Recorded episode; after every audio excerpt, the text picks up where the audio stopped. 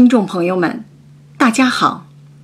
今天这一讲是第五十三回回目：宁国府除夕祭宗祠，荣国府元宵开夜宴。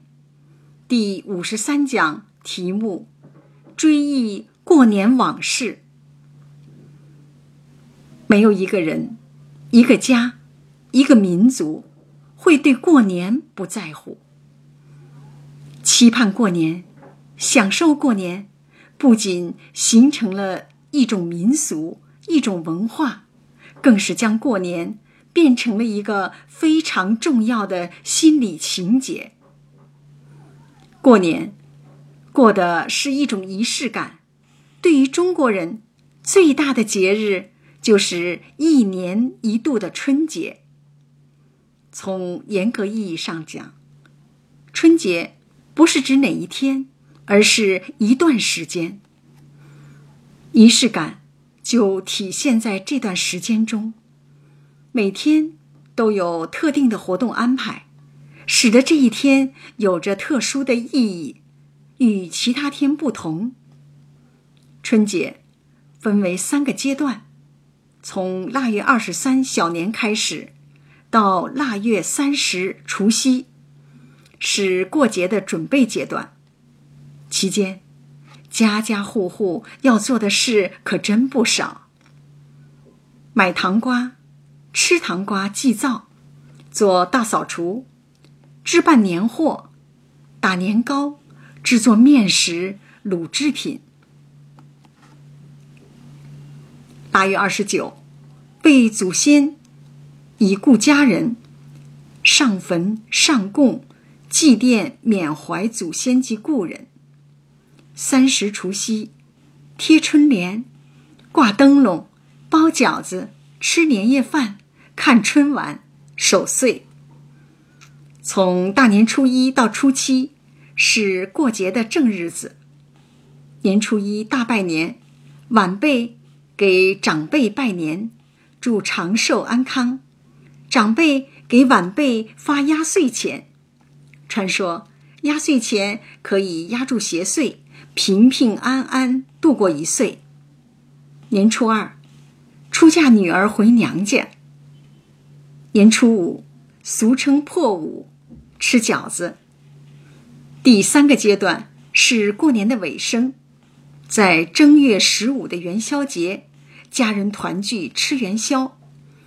前前后后。经过这繁忙热闹、隆重欢快而漫长的二十三天，这个大年，这个春节，算是彻彻底底的过完了。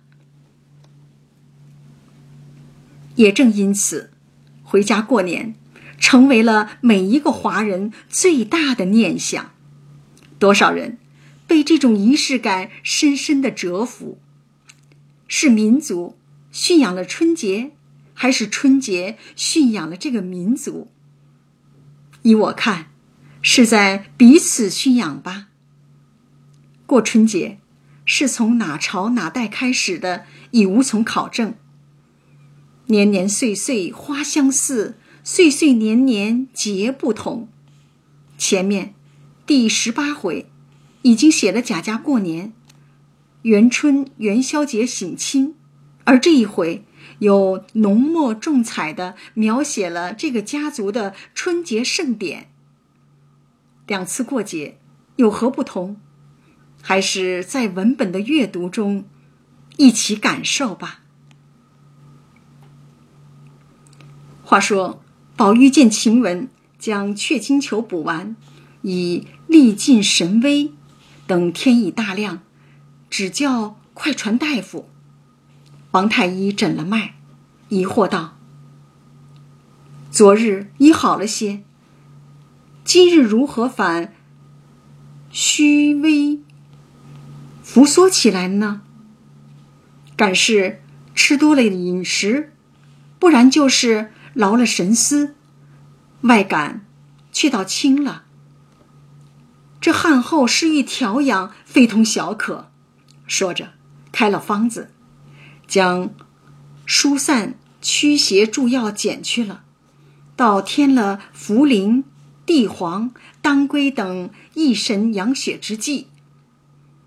看到晴雯累得病情加重，宝玉一面忙命人煎药，一面自责叹道：“这怎么处？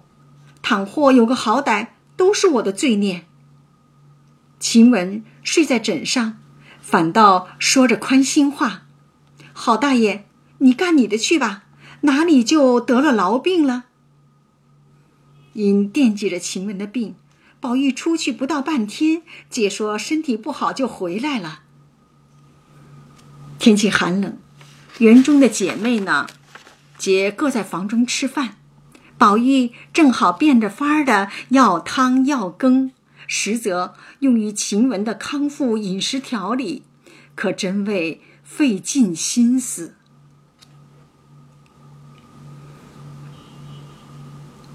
袭人送母病后夜已回来，常常思母念悲。李纨感冒，迎春、秀烟去照顾害眼病的邢夫人。李琦、李文去走亲戚，晴雯的病。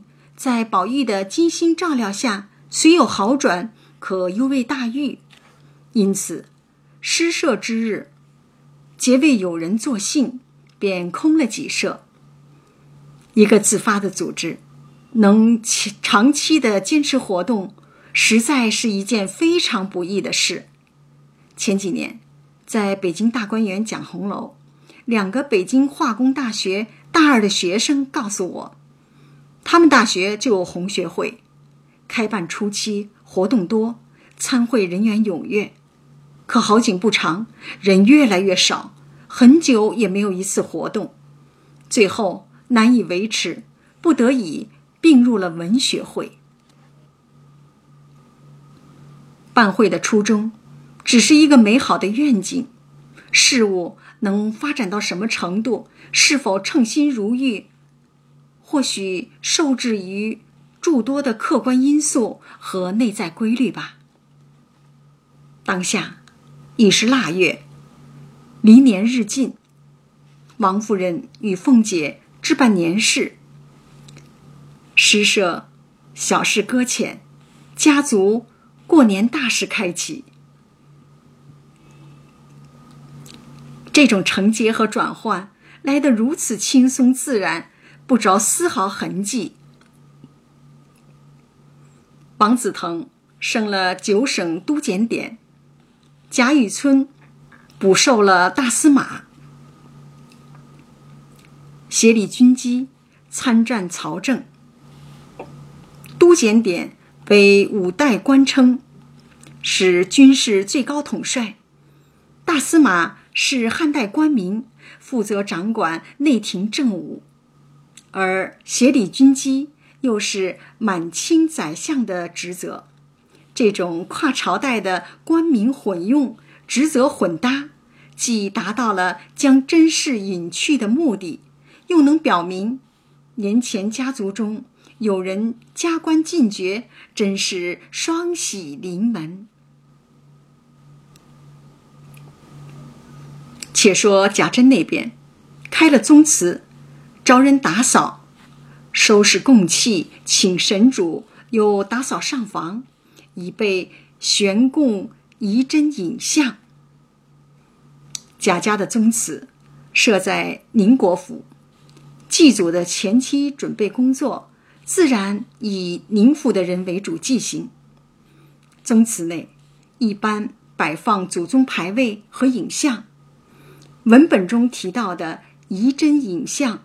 不是照片，而是画像，因为当时还没有照片。世界上的照相技术是在一百多年前才发明的。此时，荣宁二府内外上下皆是忙忙碌碌，偌大家族的过年准备工作事无巨细，繁杂琐碎，唯有众人的参与操持才能完成。宁府中，尤氏正同贾蓉之妻打点送贾母这边的针线礼物，丫头捧了一盘压碎颗子进来，道：“星儿回奶奶，前儿那一包碎金子共是一百五十三两六钱七分，里头成色不等，总共请了二百二十个客子。压岁克子就相当于现在的压岁钱，现在用的是钞票。那个时候呢，嗯，是把金子融化，按照需要倒入各式的模子里头，铸造成特定的形状。就称克子，用于过年发放，平均每个克子七千左右。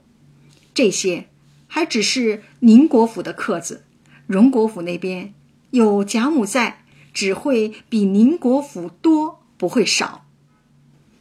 一时，贾珍进来吃饭，贾蓉之妻回避了。可卿去世后，贾蓉没过多久。则续了弦，为了避免爬灰事件的再次发生，儿媳妇见公公进来，自然是要主动走开的。这短短的不到二十个字，透露出了这个家族最隐晦的信息，可见画中有画，字后藏字。贾珍问尤氏：“咱们春季的恩赏？”可领了不曾？按照惯例，过年时，皇帝赏给封官祭祖银两。尤氏道：“今儿我打发蓉儿官去了。官即官饷，只在政府部门领取薪酬，赏银虽不多，可意义重大。”贾珍强调道：“上领皇上的天恩浩大。”下托祖宗的福，沾恩惜福的足够体面。一个家族能得到皇帝的恩赐，该是多大的荣耀！正说着，贾蓉捧了一个小黄布口袋进来，袋上有印，为“皇恩永熙”四个大字，另一边写着一行小字：“宁国公贾演。”荣国公贾元，恩赐永远春季赏共两份，净折银若干两。某年月日，龙进位候补卫士，候补侍卫贾蓉当堂领起。值年四，程某人。无论官场、职场还是社会。排名越靠前，地位越重要。当然，按姓氏笔画、英文的英文字母的那个顺序排列，排名除外。依此规律，贾家繁荣的始作俑者、立头功者，当为宁国公，所以贾演的名字排在贾元之前。贾氏宗祠呢，要设在宁国府。贾家所在的街道的命名呢，是宁荣街。功劳越大，权力越大，影响力也越大。成就你的，最终也能毁掉你。这样的悖论，让你不得不信。贾家繁荣的终结者是谁呢？有曲词《好事中》为证。击球颓堕节从尽，家世消亡守最宁。富不过三代，近乎真言。颓废、堕落，还真是从贾家的第三代贾敬开始。他就是宁国府的人，这个大家族繁荣的消失和亡族，罪魁祸首就是宁国府。多么痛的真言应验，多么痛的悖论领悟！贾珍又在向贾蓉布置任务：你去问问你连二婶子，正月里请吃年酒的日子拟了没有？若拟定了，叫书房里明白开了单子来，咱们在请时就不能重犯了。既然。收到的赏银是两家，作为答谢方，也一定是两家。每位赴宴者，在这两家做客的时间要严格错开，保证两边都能请到，以示诚意。成为贾家的座上客，自然不是皇亲国戚、政府要员，就是名门望族。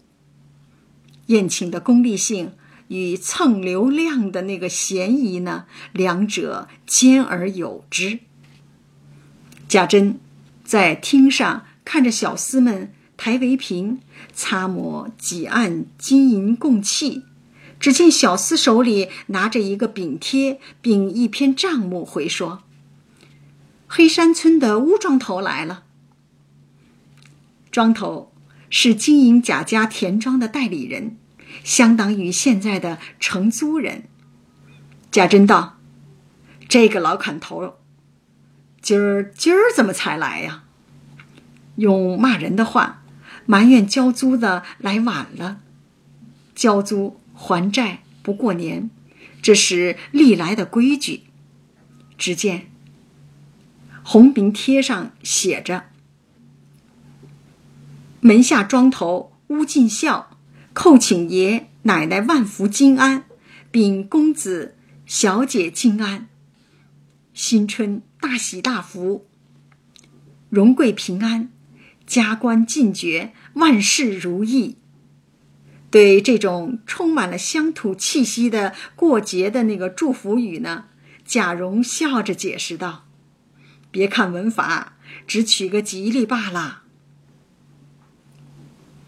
接着看账目单子的明细项，交来的租有两种形式：实物和银两。食物有四十四项，分为九类。一猎物类：大鹿三十只，獐子五十只，狍子五十只，野鸡、兔子各二百对，熊掌二十对，鹿筋二十斤，鹿蛇五十条。二家畜类：猪五种，共一百个；羊。四种共八十个，牛蛇五十条。三家禽类，鸡、鸭、鹅，活的、风干的共四百只。四海产品类，鲟黄鱼两个，各色杂鱼二百斤，撑干二十斤。大对虾五十对。干虾二百斤，五干果类：榛、松、桃、杏仁儿各两口袋。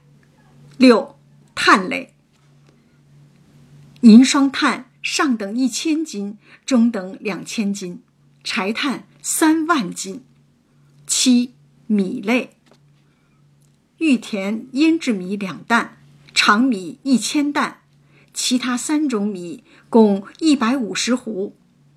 八，杂粮类：杂色、杂色粮谷各五十斛。九，其他类：各色干菜一车，以货币的形式交来银两千五百两。贾府产业的一个重要经营模式是租赁。出租人为宁国府的贾珍或贾敬，承租人为乌进孝。依据上述所列明细可知，贾府的庄园应该是在北方，这里风水好，依山傍水，田里有米，水里有鱼虾鸭，山上可以打猎，收获猎物，山货，砍柴烧炭。能带来收益的是资产，租是对资产使用经营的付费。乌金孝租用贾家的田庄资产，每年都要交付租，这是他的义务。而贾家作为田庄资产的拥有者，享有收租的权利。大部分产品以收租的形式上交贾家作为自用，少部分产品出售折现作为银两上交。明细账单的最后写着：“外门下孝敬哥姐儿玩意儿，活鹿两对，活白兔四对，黑兔四对，火锦鸡两对，西洋鸭两对。这些活物虽然同列在一个明细单中，性质却不是租，而是为了维护与贾家长期租赁关系，自愿多付出的费用。”是成本的性质。试想一下，两个承租人都能交付同样的租，而其中一人愿意再多拿出一部分成本作为好处费交付给出租人。如果你是出租人，当然愿意把资产托付给多付好处费的人经营了。两利相衡，取其重。两弊相衡，取其轻，这是经济关系中利弊权衡的法则。贾珍问：“你走了几日？”吴金孝回：“今年雪大，外头都是四五尺深的雪。前日忽然一暖一化，路上竟难走得很，耽搁了几日，走了一个月零两日。”认可了晚来的理由，贾珍道：“我才看那单子上，今年你这老货又来打擂台来了。”说话听音儿，锣鼓听声儿，明摆着贾珍对交租现状不满意，嫌少，话中带刺，对老承租人极度不尊重。可以想象，每年因着收收租子的多少。双方利益的冲突与和解的博弈的程度呢，该有多么激烈？吴金孝忙进前了两步，回道：“回爷说，今年年成实在不好，从三月下雨起，接接连连，直到八月，竟没有一连晴过五日。九月里，一场碗大的雹子，方近。”一千三百里地，连人带房并牲口粮食，打伤了上千上万的，所以才这样。小的并不敢说谎。从经济学角度分析，一个人说谎与否，要看他是否能承担说谎的代价，支付得起说谎的成本。成本。就是放弃了的最大代价，也就是失去贾家田庄承租人的身份。失去这样的身份，放弃享受交租后剩余的较高的回报。吴金孝是个精明人，他当然不愿意失去这一切，所以自然不会说谎。受灾的事实可以认可，但这租与自己的心理价位相差太大。贾珍皱眉道：“我算定了，你至少也有五千两银子上来，这够做什么的？别过年了。实际收到比预想的差了一半，能不生气吗？”吴金孝连忙解释道：“爷的这地方还算好呢，我兄弟离我那里只一百多里，谁知竟大差了。他现管着那府里八处庄地，比爷这边多着几倍。今年也只这些东西，不过多两三千两银子，也是有打饥荒呢。”一比较，就可以看出，单位面积内，贾家收的租比别人还多，说明吴敬孝比他兄弟会经营，多产才能多收多交。贾珍似乎有了些安慰。正是呢，我这边都可，比不得那边府里。这几年添了许多花钱的事，一定不可免是要花的，却又不添些银子产业。这一二年倒赔了许多，不和你们要，找谁去？元妃省亲，花销巨大，经济上使贾家这个大户伤筋动骨，进项不增。出项大增，入不敷出，逐年加大的资金缺口，总盘算着多收些租金予以弥补。吴金孝说：“内府里，如今虽不添了，如今呢虽添了事，有去有来，娘娘和万岁爷岂不赏的？民间以为，皇妃省亲是国事。”还不得从宫里拨来专款赏赐。贾珍听了，让贾蓉说了实话，道出苦衷。你们山坳海沿子上的人，哪里知道这道理？娘娘纵有这心，她也不能做主，岂有不赏之理？按时到节，不过是些彩缎古董玩意儿，纵赏银子，不过一百两金子。才值一千两银子，够一年的什么？要说宫里一点没给，也不现实。赏的这些彩缎古董，只能自用，也不能卖出折现。金子倒能折现，可一千银两，对于巨额的接待费用，真可谓杯水车薪呐。这两年，哪一年？不赔出几千银子来。头一年省亲，连盖花园子，你算算那一住共花了多少，就知道了。再两年，再一回省亲，只怕就精穷了。都以为攀上皇亲，可以为贾家带来享不尽的荣华富贵，谁会想到，从准备到省亲的这两年。每年都在原有接待的花费上再多赔出几千银子。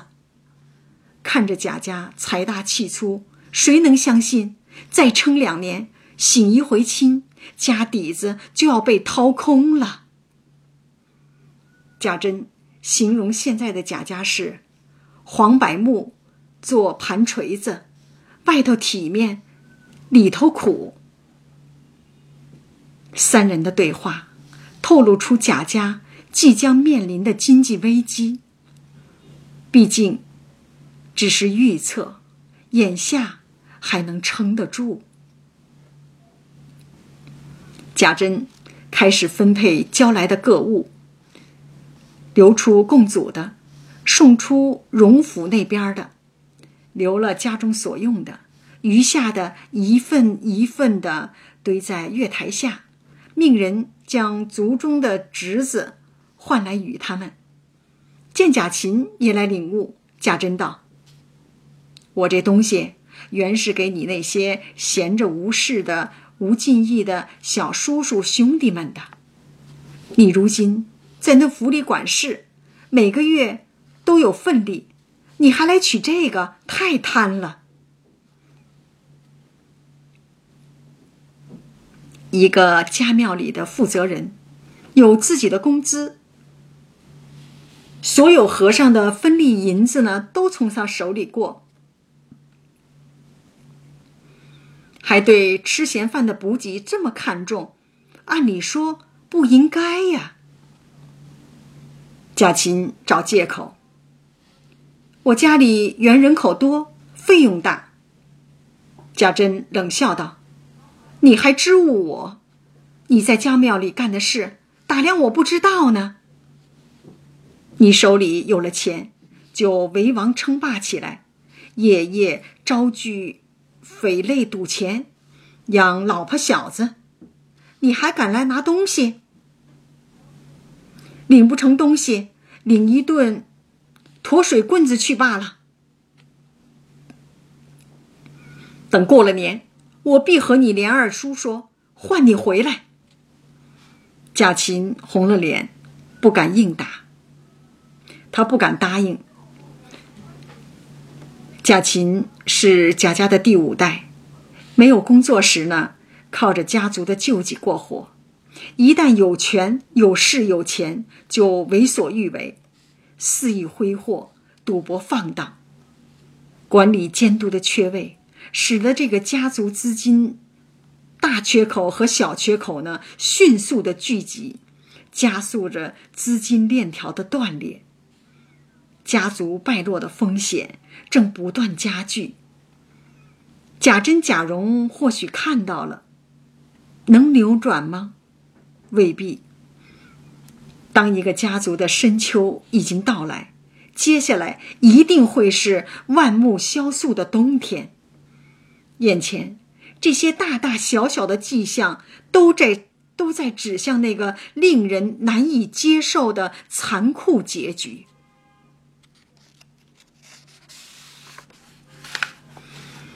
腊月二十九日，各色齐备，梁府中都换了门神、连队等，焕然一新，焕然一新啊！整个宁国府从大门、仪门、大厅、暖阁、内厅、内三门、内一门，并内塞门，直到正堂，一路正门大开，两边阶下一色朱红大高烛，点的两条金龙一般。门和间的组合形成建筑结构、建筑美学。门的数量决定了院落的纵深长度，通常用进表示，一进院子，三进院子。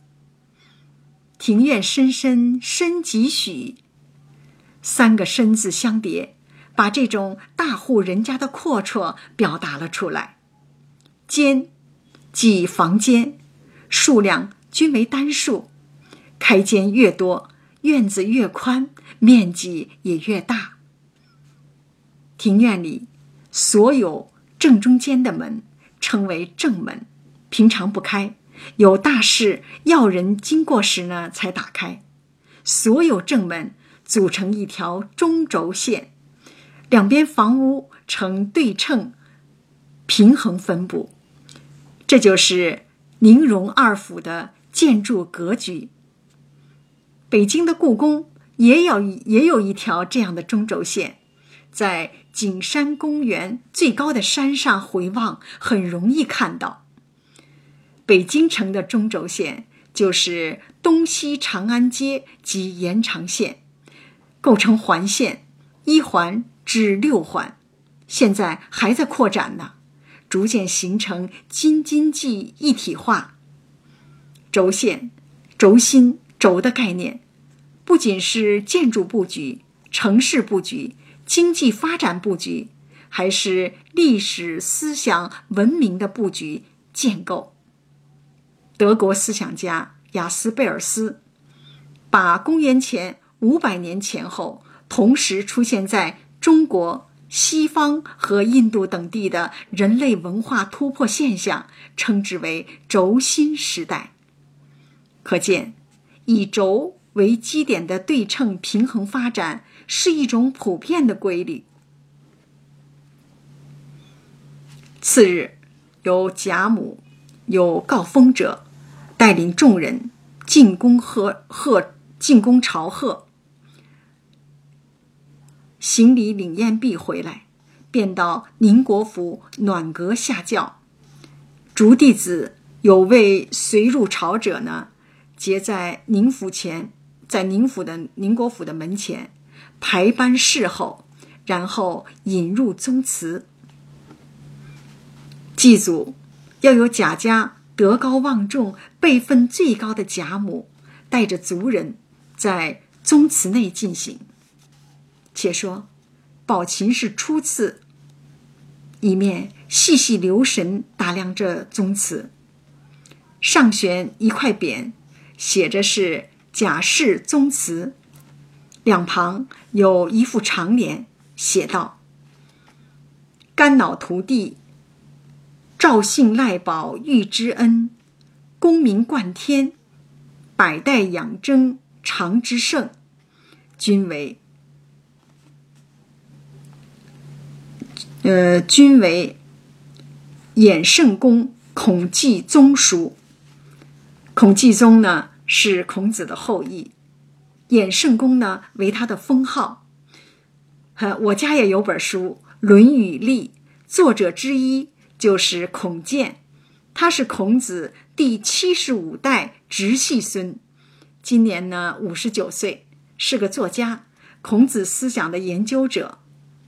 有孔子后裔题字，彰显了这个家族对文化思想的一种重视。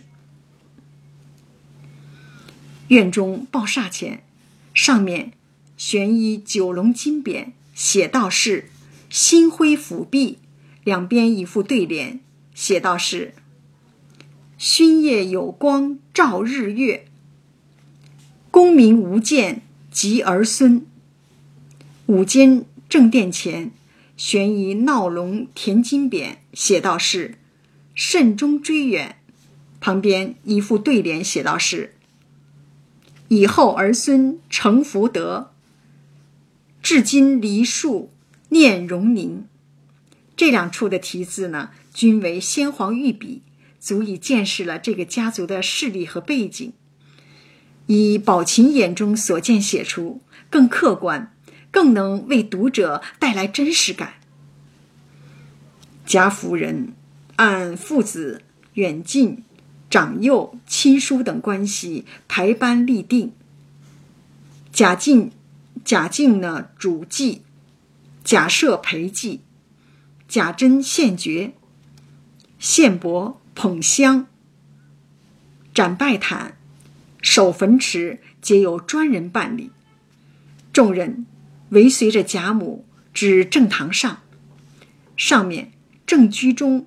悬着宁荣二祖的遗像，皆是披蟒腰玉，两边还有几轴列祖遗像。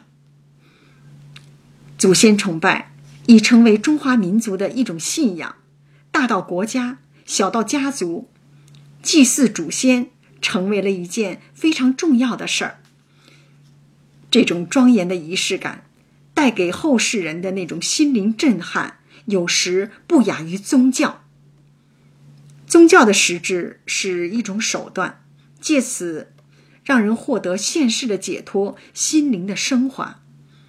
如果一个国家没有国教，那一定是有可以用以代替宗教的某种信仰在流传。坎内是女眷，坎外是贾敬、贾赦。众家人小厮们在仪门之外，按性别位阶站立，一丝不乱。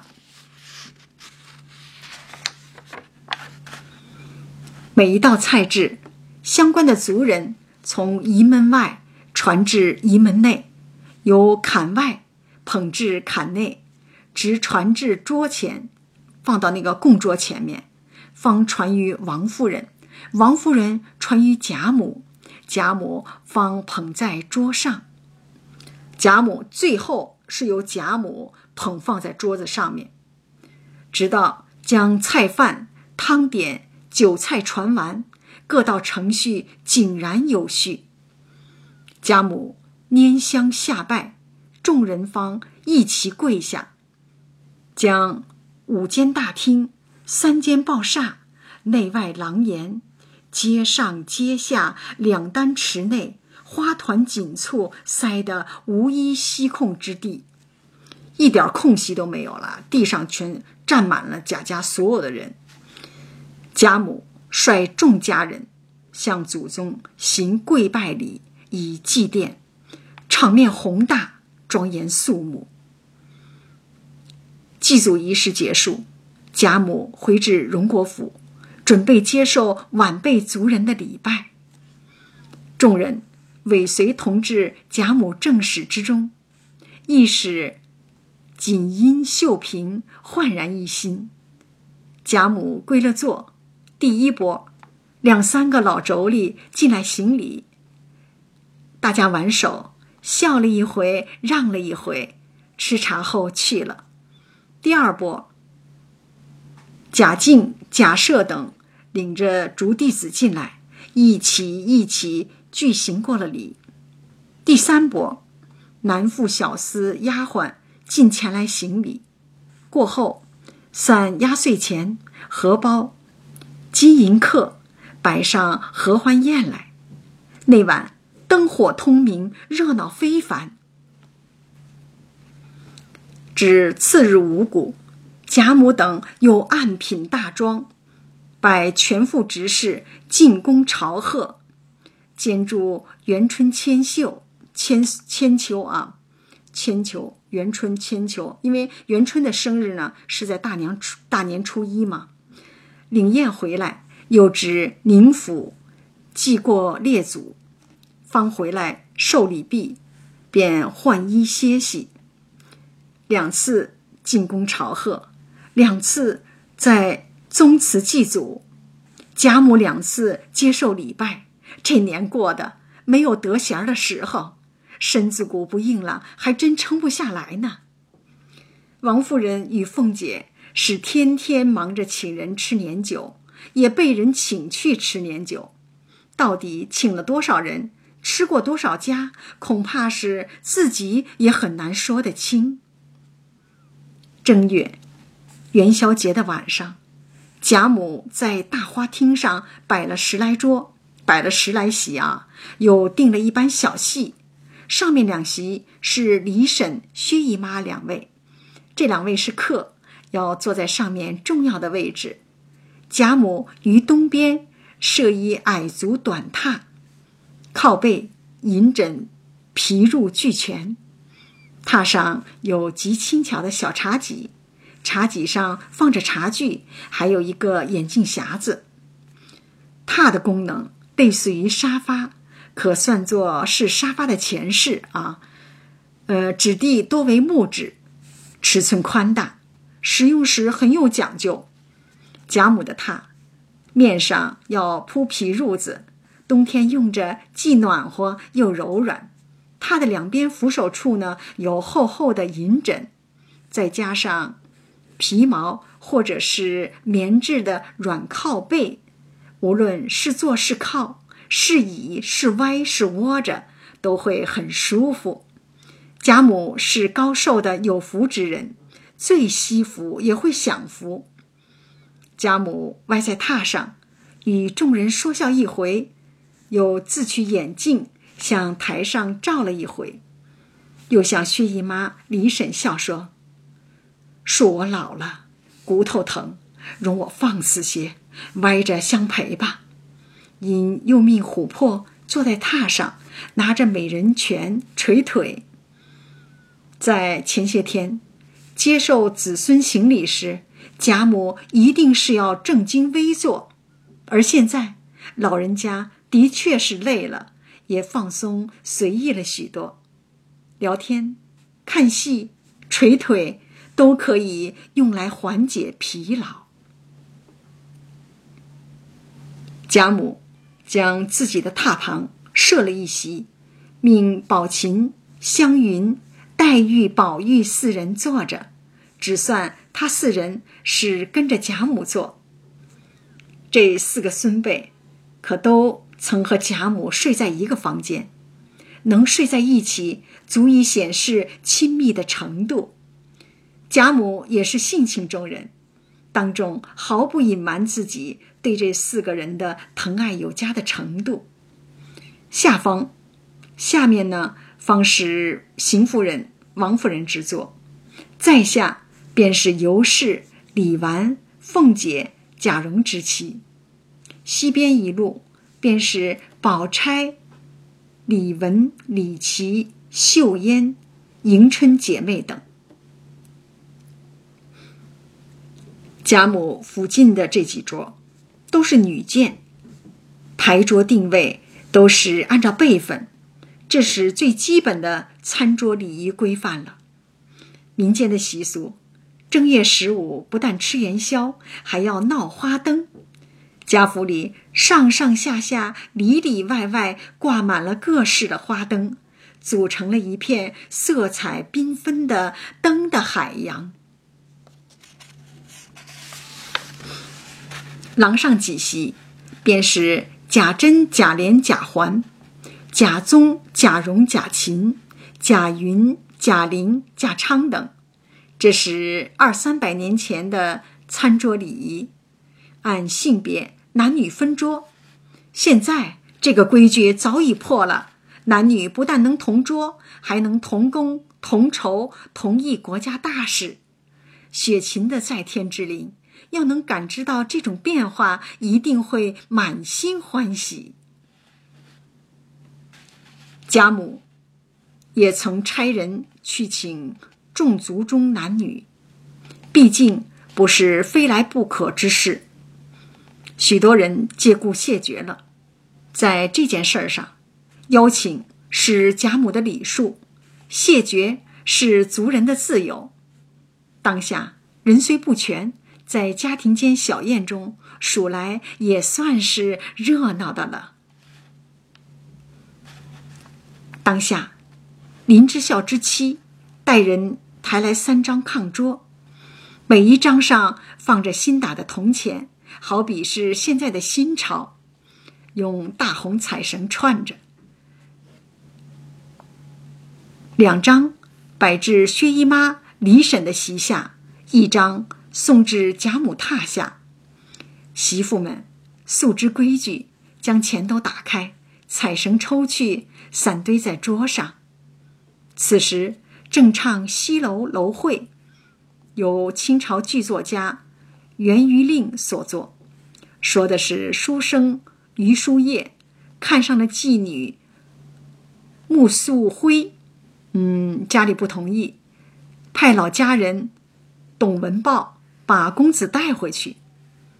这出江中，余叔夜赌气去了，那文豹便发科混道：“你赌气去了，恰好今日正月十五，荣国府中老祖宗家宴，待我骑了这马赶进去讨些果子吃是要紧的。”这个扮文豹的小演员真是鬼精灵。他灵机一动，因时因地因人的进行了现卦，把戏词巧妙的改了，变相的把贾母拉进了戏中，间接的把自己融于了现实的情景中。没说要赏钱，这种不要之要的聪明，谁听了不高兴不大赏呢？完全达到了台上台下。形成一体、其乐融融的效果。看看大家的反应，引得贾母等都笑了。过节，高兴是头等大事。薛姨妈等都说：“好个鬼头孩子，可怜见的。”凤姐便说：“这孩子才九岁。”我们看着也心疼啊，小学四年级的年龄。不去上学来演戏挣钱，小小年纪就学会了察言观色、应酬交际，如此早熟，也只有穷苦人家的孩子才会如此啊。此时，书中人的心疼，作者的心疼，读者的心疼，引发了共鸣，交织在一起，只想好好的补偿一下这个失去童年、失去童真的苦孩子。贾母笑说：“难为他说的巧，赏。”三个媳妇听见一个“赏”字，走上去向桌上的散钱堆里，每人便搓了一笸箩，走出来向戏台说：“老祖宗、姨太太、亲家太太赏文豹买果子吃的。”说着，便向台上便一撒，只听。慌啷啷，满台的钱响。贾家过大年的氛围，当然是奢华、喜庆、祥和、热闹。可是，当读到乌进孝与贾珍父子俩的对话，不免要为这个家族担心。知道了贾琴的堕落行为，会生气痛心。特别是看到贾家在欢天喜地的过元宵节、摆家宴、看戏，一个九岁的小演员那么尽职尽责的在工作，真是让人心酸。几家欢喜几家愁，悲心交集，就是生活的常态。这一讲就讲到这儿，感谢大家的收听。